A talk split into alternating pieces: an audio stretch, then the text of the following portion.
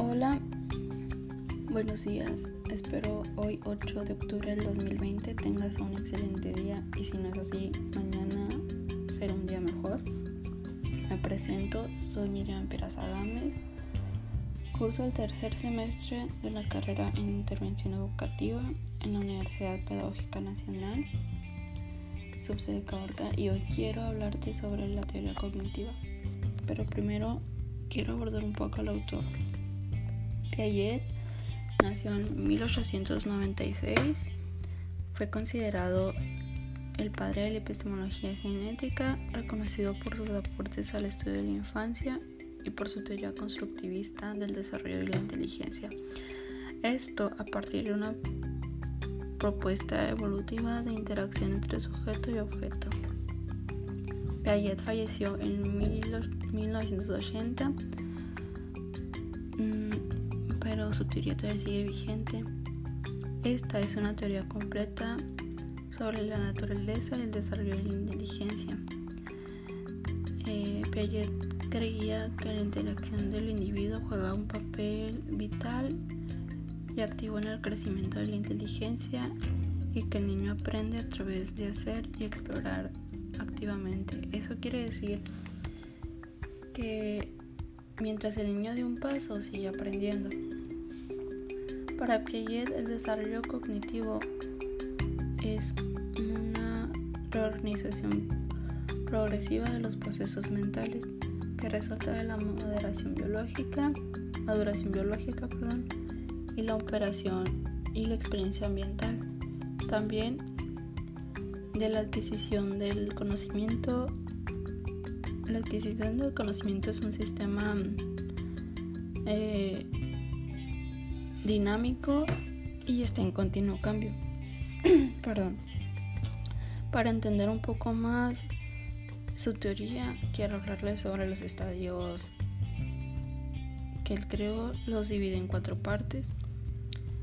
Es el periodo sensorio-motor, las preoperaciones, las operaciones concretas y la inteligencia abstracta. Bueno, el primero comienza de los 18 a los 24 meses. En esta es nada más y nada más que los reflejos innatos hasta la inteligencia a través de, esa interacción con el individuo. En pocas palabras, todo lo que aprenden procede de sus sentimientos y todo lo que imita. La segunda etapa, que es la preparación, inicia de los 2 a los 7 años. Esta es que el infante aprende de los signos aparece el lenguaje y solo percibe desde su punto de vista, o sea que el niño es algo egoísta. Utiliza conceptos de forma intuitiva, tiene ideas mágicas sobre las relaciones entre causa y efecto. Ahora bien, la tercera son las operaciones concretas.